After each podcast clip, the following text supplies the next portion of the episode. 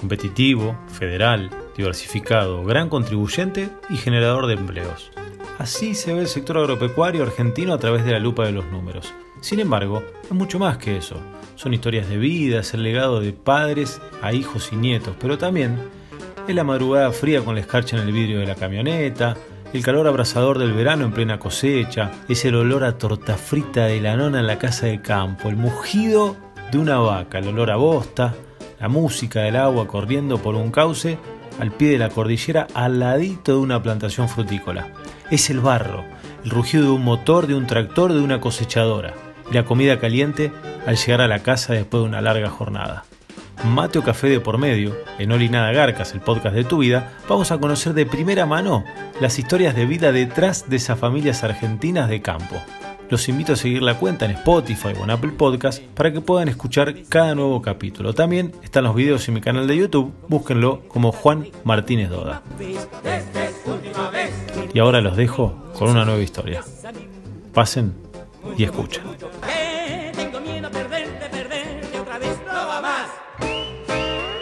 Pasa la nafta, ponele Fulltech.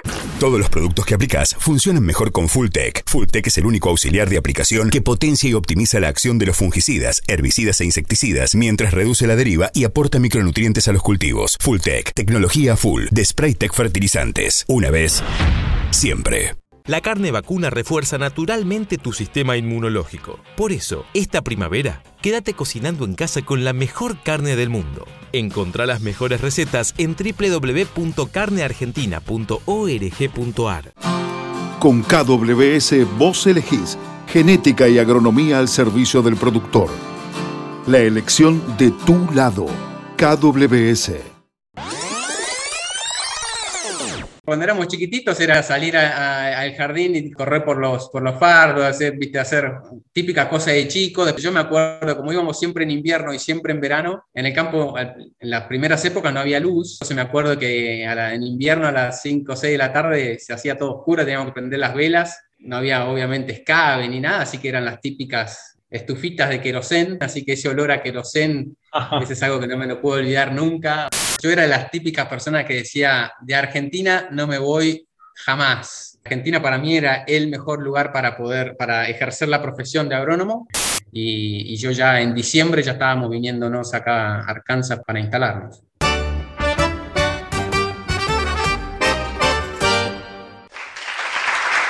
Bienvenidos a una nueva edición de Oli Nada Garcas, el podcast de tu vida, el lugar donde los productores de alimentos, la gente de campo cuenta su historia en el campo y más allá del campo. Es la vida detrás del productor. Transitando ya la tercera temporada, nos puedes escuchar en Spotify, en Apple Podcast, Google Podcast y en otras plataformas de escucha on demand. Nos escuchás cuando querés, prendiendo el fuego para hacer un asado, entrenando, recorriendo lotes, volviendo a casa, andando en bici y, ¿por qué no?, regando la planta del parque o la huerta, ¿quién te dice? Además, vamos subiendo fragmentos de estas charlas a mi canal de YouTube, búsquenlo como Juan Martínez Doda. Si quieres recibir notificaciones de los estrenos de los nuevos capítulos, dale clic al botón seguir en cualquiera de estas plataformas. En el capítulo de hoy los invito a conocer la particular e interesante historia de Joaquín Chala Oliverio, un agrónomo de apellido ilustre en los agronegocios de Argentina. Su padre, Gustavo Oliverio, es referente, entre otras cosas, de la Fundación Producir Conservando. Justamente con Gustavo, el Chala empezó de pibe, de purrete, a querer el campo en los veranos que se pasaban en ese campo familiar ahí en Trenquelauquen o acompañando a su viejo en las recorridas. Desde 2014 está viviendo con su familia en Arkansas, Estados Unidos, en donde sigue trabajando en el sector rural. Para un fondo de inversión, ya nos va a contar, que se dedica a comprar campos, desarrollarlos y gestionar todo lo necesario para ponerlos en marcha. Me gustaría conocer por qué se fue, cómo se vive allá, qué extraña, los mates no, porque ya lo veo que tiene un mate ahí medio cerca, así que yerba alguno le debe dar. Eh, descontamos que extraña, algo debe extrañar qué se produce en Arkansas y por supuesto al estilo Oli Nada Garca vamos a descubrir sus pasiones más allá del campo. Bienvenido a un nuevo capítulo del podcast de tu vida. Chala querido, gracias por aceptar la charla. No, un placer, un placer poder estar un ratito y charlar con vos, Juan. Muchísimas gracias por la invitación. Eh. Bueno, sos oyente en esos largos viajes de ruta de este podcast Así que ya sabés por dónde va la cosa, pero la primera pregunta tiene que ver con tu infancia. ¿Qué hacías de 10, 12 años, de purrete? ¿Ibas al club? ¿Qué- ¿Cómo era en el colegio? ¿Era de los que más estudiaban o de los más vagos? ¿Cómo era la cosa?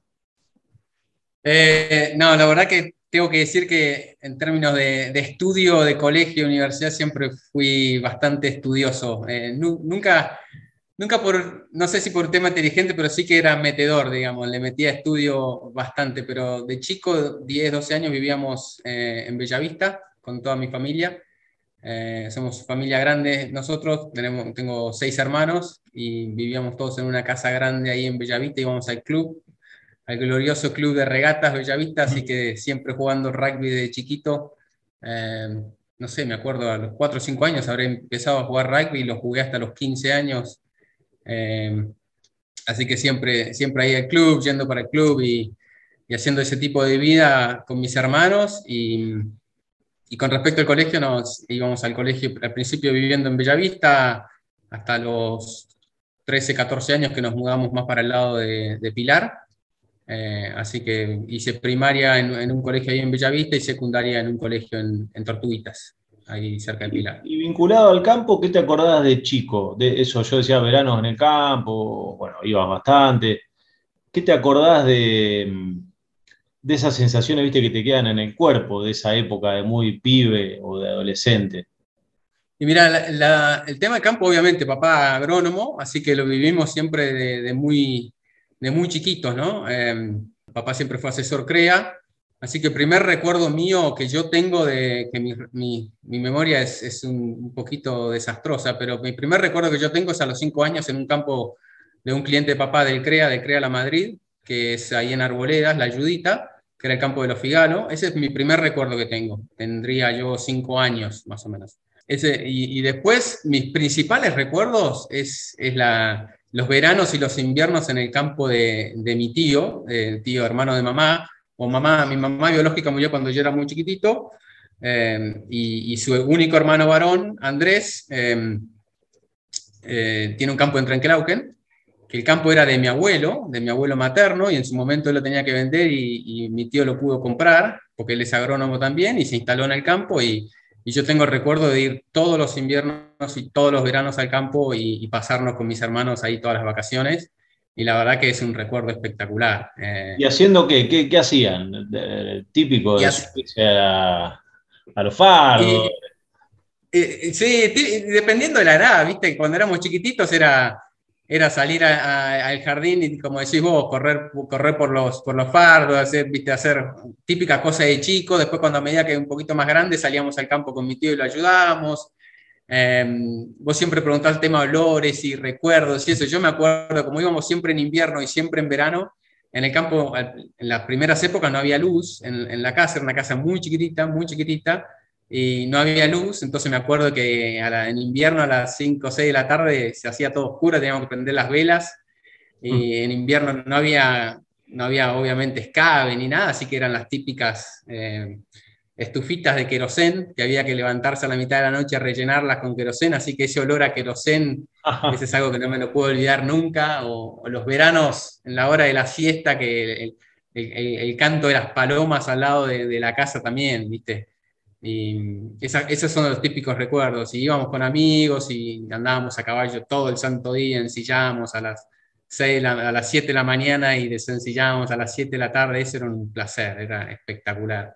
Mm. Eh, pero esa vida, esa vida en el campo, en, el, en, el, en este campo puntual en Trenquelauquen, es algo que es un recuerdo espectacular y, y yo creo que fue una de las principales. Me volqué a, a, a lo que es agronomía una de las principales, justo se cortó un poquito, pero una de las principales causas por las cuales te volcaste a agronomía. Fue Exacto, esa, sí. esa, infancia campera y estando ahí. ¿Y tenías un plan B? O sea, cuando vos llegaste a 18 años dijiste, bueno, ¿qué voy a estudiar? Y tenías otra cosa en la cabeza, algo que no tenga que ver nada que ver con el campo, o, o no, ibas directo ahí.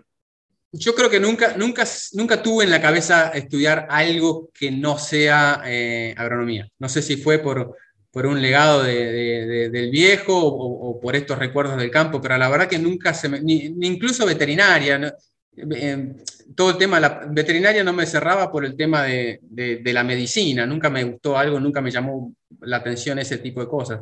Eh, lo único que, siempre me gustó y, que seguramente esto venga por el lado de mi abuelo materno es la historia. Siempre me gustó la parte de, historia. Y, me acuerdo cuando éramos chicos que nos tirábamos en la cama con él en, la casa en Buenos Aires y que nos contaba historias de, Argentina, de San Martín, de Belgrano, porque él, era profesor de historia en, en, un colegio, entonces era tirarnos alrededor de él y, y que nos cuente historias. Y, no sé si es por eso es que me quedó siempre el gustito a la historia. Y en el colegio siempre me gustaba esa, esa, esa materia, digamos, historia argentina, historia eh, de, de, de, otras partes del mundo. Eh, eso me gustó, pero nunca se me cruzó en la cabeza seguir ese, esa línea, digamos. Siempre fue agronomía desde, desde, desde que tengo uso de razón. Y esta pregunta me gusta siempre hacerla porque es algo que a mí me pasó como estudiante, en mi caso de comunicación, en el caso de la mayoría de ustedes, los que entrevisto, de agrónomo o algún veterinario que anda por ahí también que entrevisto, pero tiene que ver con si hubo algo que te sorprendió de la carrera, que te sorprendió, que por ahí no sabías que formaba parte de la carrera y dijiste, ah, mira, ingeniería agronómica era esto también, más allá de que vos, bueno, estabas medio bastante rodeado de agrónomos pero, y de vida rural pero por ahí viste la carrera de decir, che, mira, era esto también, y me gusta. Y, me gusta. y mira, yo creo, yo creo que me metí en agronomía porque estaba prácticamente, eh, tenía en la cabeza dedicarme a la parte pecuaria, a la, parte de producción ganadera. Eh, siempre fue algo que me encantó el, hecho de poder producir y poder combinar todo lo que es la parte agrícola con la parte ganadera, con el tema de las raciones y todas esas cosas, siempre algo que me divirtió. Eh, me acuerdo que en el año 2000, en este campo que te comentaba de, de Tranquilauquen de mi tío, pusimos en marcha, pusimos, digo, lo puso en marcha mi tío, pero nosotros estuvimos siempre dándole una mano lo más posible, eh, un tambito, un tambito que lo armó él con sus propias manos, y, yo me iba de, a los 18, fue en el año 2000, en enero del año 2000 lo pusimos en marcha, y, y me acuerdo estar ordeñando con él la primera, el primer lote de vacas, y me encantaba. Digo, esto es exactamente lo que quiero hacer. Y bueno, me metí en agronomía, al, justo en el año 2000 entraba en la carrera de agronomía y digo, esto, esto es exactamente lo que quiero hacer el resto de mi vida. Y, y bueno, y después me recibí en el 2004 y mm, durante esos cuatro años de, carrera, todos los, todos los veranos me iba a hacer pasantías con, con ADECO, que estaba recién arrancando, ADECO Agropecuaria, que hoy es un monstruo, un grupo de gente espectacular. Eh, lo conocíamos a, Mariano Bosch y eso, así que tuvimos, tuve la suerte de poder hacer siempre pasantías y cuando me recibí, eh, tuve un tiempito, eh, una pequeña experiencia afuera y cuando volví me, me, fui derecho a trabajar a ADECO. Y en ADECO obviamente era todo 100% agricultura.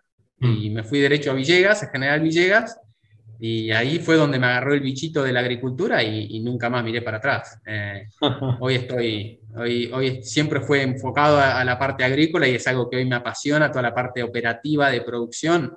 Eh, lo empecé a hacer en ese entonces, en 2004, y, y después no, no, miré nunca más para atrás. Fue, es algo, algo espectacular y algo que me enamoró de, desde el vamos. Y, y, hoy si me decís tenés que hacer algo relacionado a, ganadería, no, sé, no, no sabría ni por dónde arrancar, digamos. ¿Y, y si te eh, laburaste de alguna otra cosa antes de, agrónomo eh, para ganarte el mango? ¿Qué sé yo, la época más de estudiante? ¿Esa historia? Y como todos, yo creo que la gran mayoría ha hecho el, famoso cadete, digamos, ayudar en la oficina. Eh, papá tiene la oficina de, la fundación precisamente en, en, Buenos Aires. En ese momento tenía la oficina ahí en la avenida Córdoba y Florida. Y, bueno, siempre nosotros giramos dándole una mano en todo lo que son los, los deberes de, de, típica de oficina de cadete, llevar un sobre para acá, mandar a hacer depósitos y todas esas cosas. Así que me acuerdo de trabajar dos o tres veces por semana en, en la oficina ahí en la, en, la fundación y, darle una mano con eso. En ese momento eh, ya vivíamos en Pilar, así que el viaje a Pilar era bastante. Yo lo que hacía mientras estudiaba, vivía en la casa de mi abuela, mi abuela materna, Em, que nos quedaba ahí en, la avenida Córdoba, Paraguay, por ahí en pleno centro, y me tomaba el famoso 111 para la, Universidad de Agronomía ahí en Paternal. Así que eh, era vivir dos o tres días en Buenos Aires y esos dos o tres días que vivía en Buenos Aires le daba una mano al viejo en, la fundación de cadete. Bueno, y eh, después llegó la, la, la, posibilidad de ir a Estados Unidos. Eh, era algo que vos tenías en tu cabeza? ¿Cómo surgió? Digamos, lo conversaste con María, tu mujer, que también es agrónoma. Eh, tenías 31 años, ni muy, muy, ni tan, tan, digamos, quizá alguno podría pensar la edad justa, pero me habías contado alguna vez que hacía tres meses se habían terminado la casa, con lo que a uno le cuesta hacer una casa y todo, decir, bueno, listo, la terminamos, ahora la vamos a disfrutar, no, nos vamos. Bueno, contame cómo fue esa, cómo surgió eso y, bueno, cómo finalmente se terminaron yendo. Y fue algo, algo gracioso. Mira, si vos me preguntás a mí, yo, yo era de las típicas personas que decía, de Argentina no me voy jamás. O sea, eh, Argentina para mí era el mejor lugar para poder, para ejercer la profesión de agrónomo, eh, por, por, el potencial que tiene, por el tipo de suelo, por, por todo, todo, todo el potencial, la calidad humana, absolutamente todo, tiene todo por, por desarrollar y por explotarse. Y entonces yo era de las personas que no me sacaban de Argentina. Me casé con María, como decís vos, María también agrónoma, y, ella totalmente lo opuesto. O sea, no es, no es que no le gusta Argentina, pero ¿viste? ya a los 17, 18 años ya vivía como mujer, ya vivía en, Arroyos laburando en una maltería, o sea, muy independiente en ese sentido y, de las típicas personas que no le cerraba una puerta a nada. Entonces, eh, yo ya había tenido la posibilidad de tomar el, gustito a, lo, que, lo que era la, experiencia afuera. Y en el 2004, justo antes de arrancar la universidad, eh, me pude ir a, Inglaterra, a Escocia puntualmente, eh, a hacer un, intercambio de un par de meses y la verdad que fue una experiencia espectacular, pero nunca se me había cruzado por la cabeza poder irme afuera. Eh, yo cuando te digo, estaba en, en, ADECO ese 2004, cuando después de volver ese viaje y empezar a, a mi carrera profesional, eh, trabajé fijo en ADECO un año y después me abrí de forma independiente junto con mi hermano y empezamos a atender cultivos a, terceros. Y, la verdad que nos fue muy bien hasta el año 2012-2013, eh, donde ya la cosa se empezaba a poner un poquito más, más dura. Eh, yo ya, ya trabajaba solo, independiente, ya mi hermano ya no estaba conmigo, ya atendía yo mis propios clientes, en ese entonces creo que tenía cuatro, cinco o seis clientes, y la verdad que me estaba yendo muy bien, pero el 85-90% de los campos que yo atendía eran campos alquilados, la gran mayoría de esos campos se daban en alquiler, eh, se vencía el alquiler ese año, en el año 2013, y entrando al 2014, y la verdad que ya los números no daban para nada, y se iba a poner dura la cosa para, para hacer negociaciones, y justo el año anterior, en el 2012, un muy amigo mío se había venido a Estados Unidos a trabajar, unos argentinos tenían campo acá en Arkansas y, y, le habían llamado a él para armar un grupo de trabajo en, en Estados Unidos y operar unos campos acá. Y cuando él se, se fue el año anterior, el 2012, le, medio hinchando, le digo, cuando necesites a alguien que te sea unos mates, avísame. Y bueno, cuestión que a los ocho meses de que él ya estaba instalado acá en Arkansas, me llama y dice, che, quiero armar un grupo de tres ingenieros agrónomos para, para venir a atender estas 30.000 acres, que son más o menos, pues, qué sé yo, unas 15.000, más o menos 12.000 hectáreas de producción, y acá en, los estados de Arkansas, Luisiana y Mississippi, y bueno, estás para venirte. Y, la verdad que con esa situación que yo tenía, de que todo se, se, estaba venciendo y tenía dos chicos chicos en ese entonces, eh, creo que era justa para poder hacer, eh, hacer ese salto. La verdad que decidimos decidimos meterle para adelante. Y como decís vos, sí, teníamos la casa recién, recién terminada, creo que la terminamos en julio, nos mudamos en julio, un día contra invierno, y, yo ya en diciembre ya estábamos viniéndonos acá a Arkansas para, para instalarnos. ¿Sabes qué me gusta de, de, la historia esa y de mm, terminé la casa con todo lo que a uno le cuesta y toda la, la, la impronta que uno le pone a construir su casa propia, etcétera? decir, ¿sabes qué? Veo esta y, me, y, avanzo y me voy. Y después me puedo equivocar, qué sé yo, por ahí. Ahora hace un montón de años que está allá y te parece que era la que había que hacer sí o sí, pero por ahí te hubiese, capaz te iba mal. Pero me parece que está bueno como, si querés como mensaje o como enseñanza para cualquiera que escuche, o para mí que lo estoy escuchando, decir, bueno, ¿sabes qué? Le meto, digamos, tengo... Eh, algunos parámetros, no es que veas una locura. Tengo unos parámetros, le meto. Y si va mal, bueno, si va mal, después volvemos y veremos qué pasa, qué hacemos. Parece que eso está bueno. No, exactamente. Y la verdad que yo siempre soy de, ese tipo de persona de, mirarlo exactamente con ese foco, digamos. O sea, las chances se te dan una, vez y vos, y vos sos el que, las decide tomar o no. Y, la verdad que uno siempre, y más en ese momento que teníamos dos, dos hijos chicos, ¿viste? Ya tenés una familia armada y uno piensa ya se pone en los, en, los zapatos de jefe de familia y dice, che, ¿qué es lo mejor para mi familia en este momento? Eh, peludearla acá en Argentina, que yo soy, yo soy del tipo de persona que digo, la gente que quiere laburar, que es honesta y que quiere laburar, siempre va a tener trabajo y siempre, y siempre le va a ir bien. O sea, siempre te vas a tener que pelar el lomo para, para que te vaya bien, pero si vos sos honesto y tenés ganas de trabajar, te va a ir bien, en cualquier lado del, planeta. Entonces yo creo que en Argentina también se me vencían los contratos de alquiler y qué sé yo. Yo igual iba a seguir teniendo trabajo, pero estaba en un momento de mi vida en el cual mi hija mayor tenía dos años y medio, tenía un bebé recién nacido de seis meses y, se me daba esta, oportunidad de, de, salir a probar algo afuera y, y, qué sé yo, digo, yo, yo, la tomo. Tenía la ventaja de que mi mujer me acompañaba, que eso no es, no, menor, digamos, hay muchas veces que... No solo te acompañaba, te empujaba. Me empujaba, me empujaba a irme, exacto, me empujaba a irme, pero, pero no, sí, viste, como mensaje es, es exactamente lo que decís vos, es no, no, no atarse a cosas que, que son, viste, que son menores llevados, eh, eh, digamos, el tema de, hacerse la casa. La casa está ahí todavía. Hoy la está viviendo mi hermano, mi hermano agrónomo que vive en PJ, está, teniendo está viviéndola ahí, ¿viste? la casa está ahí y, qué sé yo, pero nosotros la verdad que fue una decisión bárbara, no me arrepiento para nada y, la verdad que, que, para mí fue la, la decisión correcta, digamos, mm. eh, tanto para mí como para mi familia, digamos. Era la única forma de poder yo seguir desarrollándome profesionalmente y, y conocer otras culturas también. Te quiero preguntar por la llegada, eh, más allá de lo laboral, después te voy a preguntar qué estás haciendo hoy, pero la llegada del el recibimiento, el cambio de cultura, los chicos eran chiquitos, así que no, no, lo han sufrido, te entiendo demasiado, por ahí extrañar a un abuelo, etcétera, pero en, el caso de ustedes, ¿cómo lo recibieron? ¿Cómo se pudieron eh, amoldar? ¿Cómo fue esa parte? Y, mira, cuando, nosotros, cuando yo me vine, como yo, yo, te había contado, del 2004 hasta el 2013, siempre enfocado en la parte operativa, producción neta. Me vine con esta empresa que eran de, vuelta dueños argentinos que operaban campos acá y me vine a hacer medio lo mismo que venía haciendo en Argentina.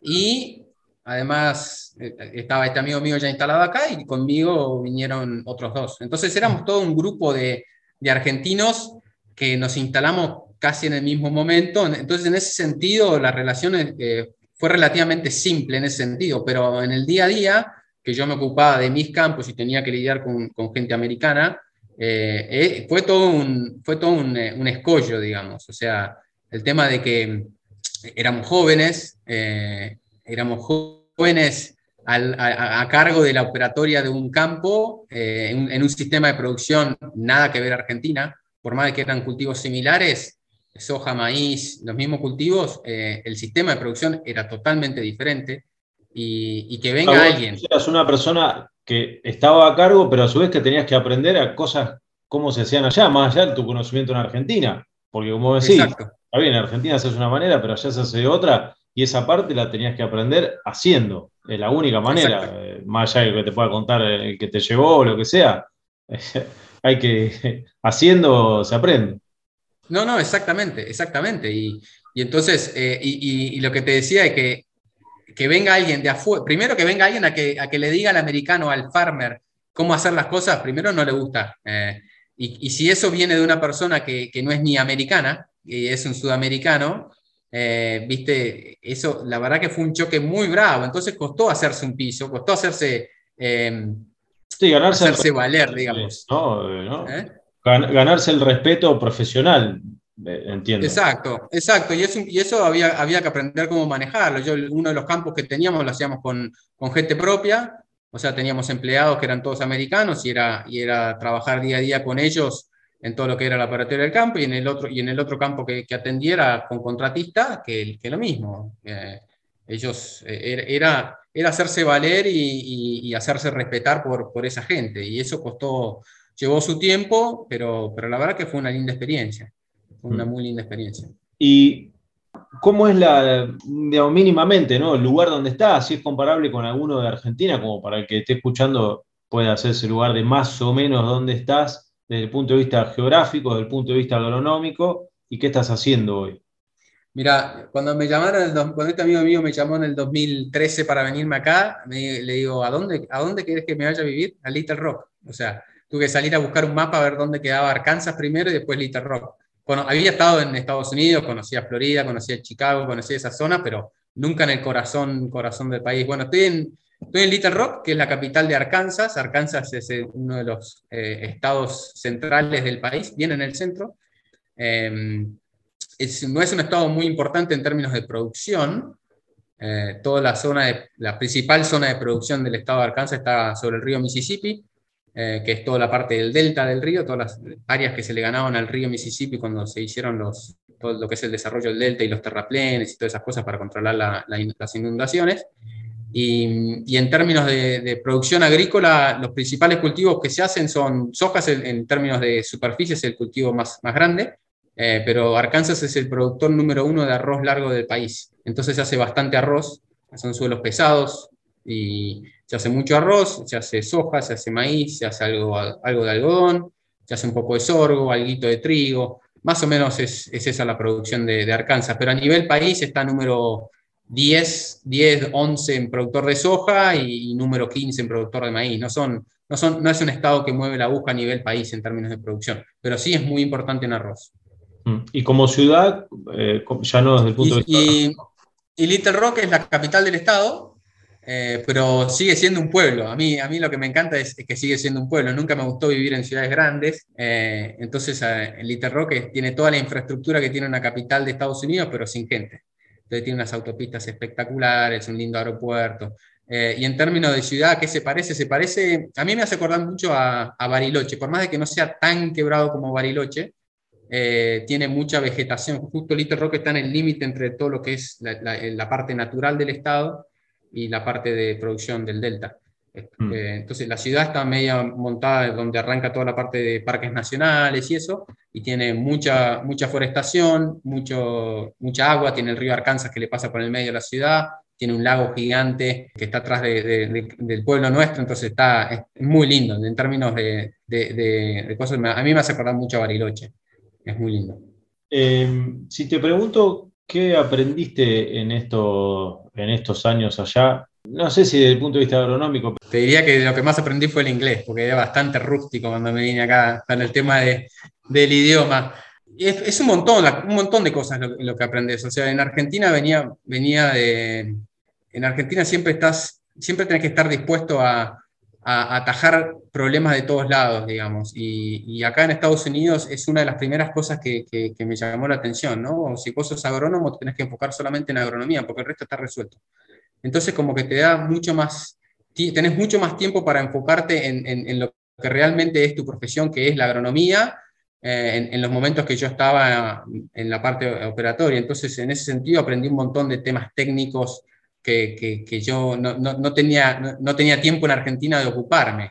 Eh, cuando vine me tuve que empezar a, trabajar con arroz, que no tenía, tenía cero experiencia, me tuve que empezar a trabajar con algodón, que tenía cero experiencia. Entonces esos, esos primeros años, eh, aprender de todas esas cosas eh, me, vino, me vino muy bien, me vino espectacular. Y después ahora cuando empecé a trabajar en esta nueva empresa, dejé, dejé de un lado la parte de producción y la parte operatoria de los campos y, ya estoy enfocado más a todo lo que es desarrollo de campos y, y, proyectos de inversión, y eso para mí era todo nuevo. Entonces, e, eso, fue, eso es principalmente todo el aprendizaje y que lo sigo, sigo teniendo hoy, ¿no? Todos los días se, se va aprendiendo algo nuevo eh, de todo lo que es esa visión del negocio agropecuario, que es, que es el tema de, de inversiones y, y ver algo en un papel y decir, che, este campo puede ser esto y, transformarlo, ¿no? Hacerlo, verlo, verlo desde un papel y, verlo todo transformado.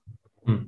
La última de esta parte y después vamos al cierre de estas charlas, que es lindo porque se meten algunas cuestiones personales con la música, los gustos, etc. Pero siempre los que pasan por acá le pregunto por esa brecha campo-ciudad. ¿Tenés claro lo que sucede en Argentina? Me gustaría saber ¿Cómo lo vivís o lo sentís vos que sucede allá? El, farmer o la gente vinculada al campo y a la ruralidad, ¿qué visión o cómo, cómo es acogida por el resto de la población?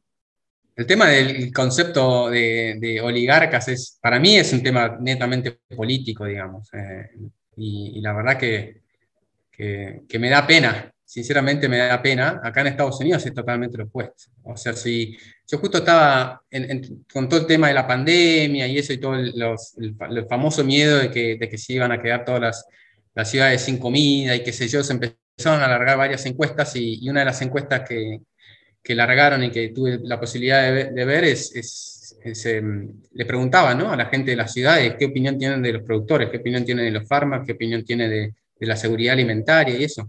Y, un altísimo porcentaje, de, entre el 70, y el 80% de las personas que se les preguntaban en esa encuesta opinaban que, que tenía un gran respeto por, los productores. O sea, la visión que tiene el ciudadano común eh, por, los productores es enorme.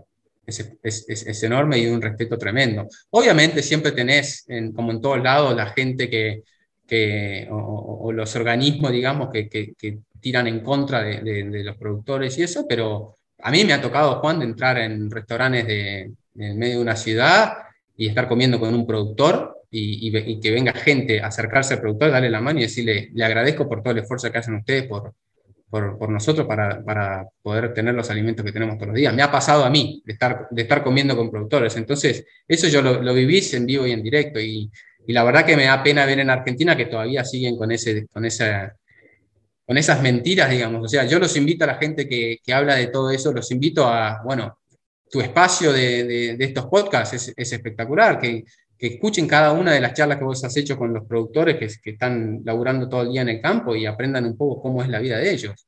Que los invito a que vayan a los lugares donde me tocó a mí trabajar en Argentina, pueblos como Rivera, como Villamasa, como Catriló, todas esas zonas de, del oeste de Buenos Aires, este La Pampa, todos esos Hilario Lagos, eh, Prae, Realicó, toda esa zona viven del campo, viven del el gomero vive del campo, los contratistas viven del campo, los talleres viven del campo, o sea, ese es el, promedio, el, productor, digamos, argentino eh, promedio, digamos. O sea, ese es el tipo. Obviamente tenés los, productores grandes, pero generalmente los productores grandes han, han, necesitado crecer por un tema de escala, digamos. Pero no es porque, no es porque son eh, oligarcas o tratando de pisarle la cabeza a nadie.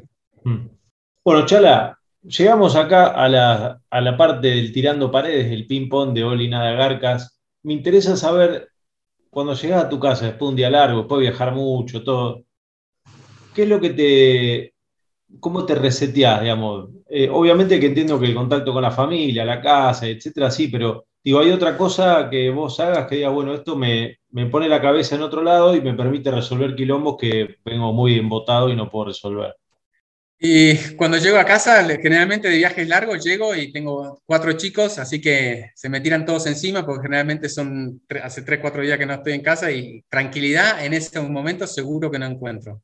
Eh, pero estar un rato con ellos, por ahí a la hora de comer, tomarme un vinito, eso, eso me, tranquiliza bastante. Yo soy, no soy una persona de, que, noctámbula, digamos. Eh, a mí me gusta temprano a la mañana, yo necesito todas las mañanas tener una hora de mate sin nadie a mi alrededor, o sea, me levanto cinco y media de la mañana y necesito de cinco y media a seis y media que, que empiezan a mover todos en casa, eh, tener mi tiempo. Eh, así que eso para mí me ayuda un montón a, a resetear y, y después, el fin de semana, si puedo, un, un día, un, golfito, digamos. Hmm. Eso, eso para mí es, se me ha transformado medio en una enfermedad, no soy bueno para nada, pero, pero es algo que me encanta y, trato de hacerlo por lo menos una vez por semana, cuando, cuando puedo. Mm. Eh, ¿Algún eh, país o ciudad que te gustaría conocer, que no conozcas, que te gustaría conocer? Eh, conozco, pero me gustaría conocerlo un poco mejor, Escocia. te comentaba, en 2004 tuve la posibilidad de ir allá, tuve la, la, posibilidad de conocer la parte, la parte de campo de Escocia porque me gané una, un, intercambio donde fui a parar a, la casa de dos productores grandes de ahí y, la verdad que lo, poco que recorrí me fascinó y, me, encantaría poder conocerlo más. Eh, toda la historia que ellos tienen, la historia argentina arranca en 1800 más o menos, la historia de ellos arranca en 1200. Tú estás en un pueblito andando y te metes en, un, en una casa y por ahí la casa es del 1100. Y, y la verdad todo eso es, es espectacular, la, el tipo de persona, la, gente escocesa es muy buena gente, la verdad que tuve una experiencia espectacular y me encantaría poder conocerlo más. Mm. Em, cuando elegís una peli, una serie, ¿por dónde vas, digamos? ¿Qué te gusta más? ¿De época, romántica? No, me, gustan, como, como te comentaba de historia, me gustan todos los, temas relacionados a historia. No soy, no soy mucho de ver televisión realmente. Em, sí, de por ahí leer algún libro y eso. Este último tiempo me, ha gustado, este último año me ha gustado empezar a leer algo y, y la verdad que dos libros que me han realmente encantado de leer. Uno me lo tragué en, un fin de semana, que se llama Bad Blood, que es, em, que es referido a una, a una, startup de Silicon Valley. Eh, muy bueno, se lo recomiendo a, la gente que lo quiera leer, es muy, muy bueno. Y, el otro que me gustó mucho es la historia de Nike, que, lo cuenta el, que creó Nike, Shoe Dog se llama. Mm. La verdad que son dos libros que realmente valen la pena de, leerlo. Muy, muy bueno. ¿Algún superpoder que te gustaría tener y por qué o para qué? A mí me gustaría tener, eh, mi memoria es tremenda, es muy mala, muy mala, así que me gustaría tener el superpoder de, poder conservar todos esos, esos momentos vividos en la vida, poder conservarlos y que no se me borren nunca de la cabeza. Eh, y por ahí otro superpoder que, que pensaba eh, era tener la varita mágica como para poder transformar a la gente, a la gente en ser personas más honestas yo creo que teniendo personas honestas en, el mundo sería todo muchísimo más simple. Entonces, te poder agarrar la varita mágica y decir, ¿sabes qué? Transformate. Eso, eso me encantaría. Pero el tema de, tener una, capacidad de retener los, los momentos vividos, eso me encantaría. Te dejan volver el tiempo atrás.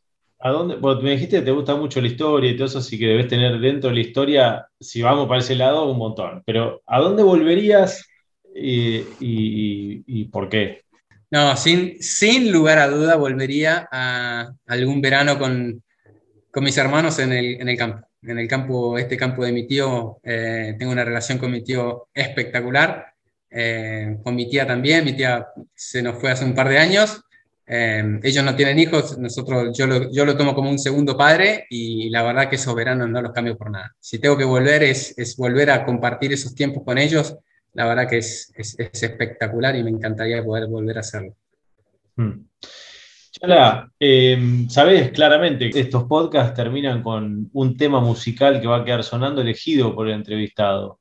Entiendo que tu gusto musical es muy amplio, pero hay que elegir una para que la gente que va en la ruta o el que va arriba de la cosechadora, que después escucha esta charla, qué sé yo, se quede escuchando. ¿Cuál vas a elegir vos? Eh, lo pensé un rato largo, ¿eh? porque como decís vos, eh, a mí todo, me gusta todo tipo de música, excepto el rock, rock nacional y rock internacional no me gusta, pero he pasado por todas. De chico era meterle folclore estúpido, después me agarró una, una, etapa de escuchar tango y música clásica, después en la etapa de la facultad me agarró de ir a escuchar cuarteto y, cumbia, he, terminado en, en, algunos lugares medio inhóspitos, eh, llevado por mi mujer, obviamente, le vamos a echar la culpa a ella, pero um, una, una canción que, la canción que elegí es de una cantante española que a mí me gusta, me gusta mucho, se llama Rosana, y la canción se llama Llegaremos a tiempo. Es, una canción que, cada vez que la escucho y escuchas la letra, es, me, refleja a, lo, que trato de hacer todo el día, ¿eh? no, rendirse nunca y siempre meterle para adelante y, no aflojar, así que por ahí es esa, esa, la canción, o sea, suena en la radio, por ahí la pongo y, y, es de las típicas canciones que la canto desde que arranca hasta que termina, así que esa canción me encanta. Pues entonces ahí quedará sonando en el cierre de esta charla. Charla, bueno, gracias por el tiempo y bueno, espero que le hayas pasado lindo. Sí, un placer, un, placer, un espectáculo. ¿eh? Muchísimas gracias por la invitación y te mando un fuerte abrazo. Gracias, Chara. Saludo a la familia. Chao, chao.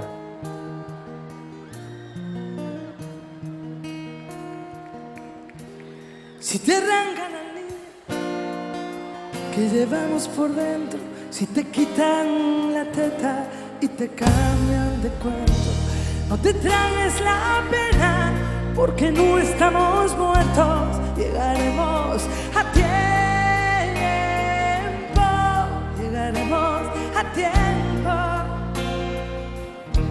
Si te anclan las alas en el muelle del viento, yo te espero un segundo en la orilla del tiempo.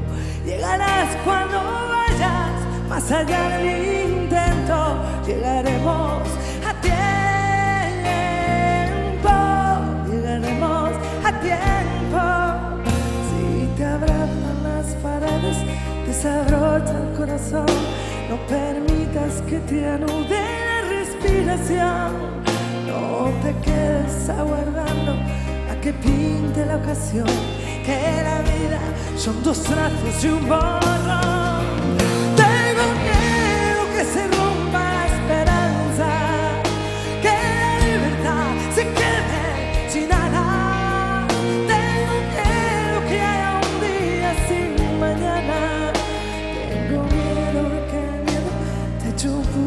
No te rindas, no te sientes a esperar.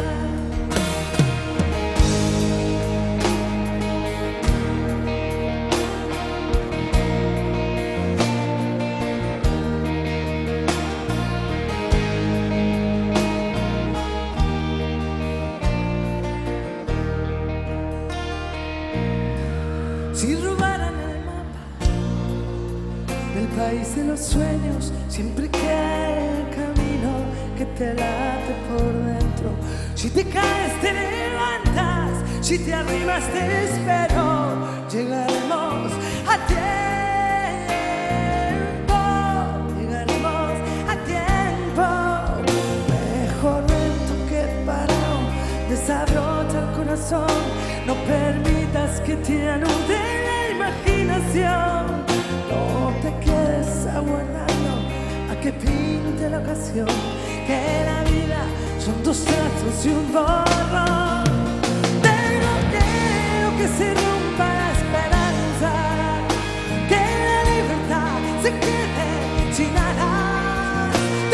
Miedo que haya un día sin mañana. Tengo miedo de que el miedo eche un pulso y pueda más. No te rindas, no te sientes